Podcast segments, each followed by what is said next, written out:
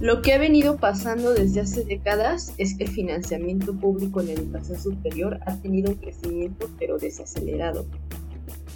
Si quieres saber más sobre este y otros temas, visita discierne.com.mx.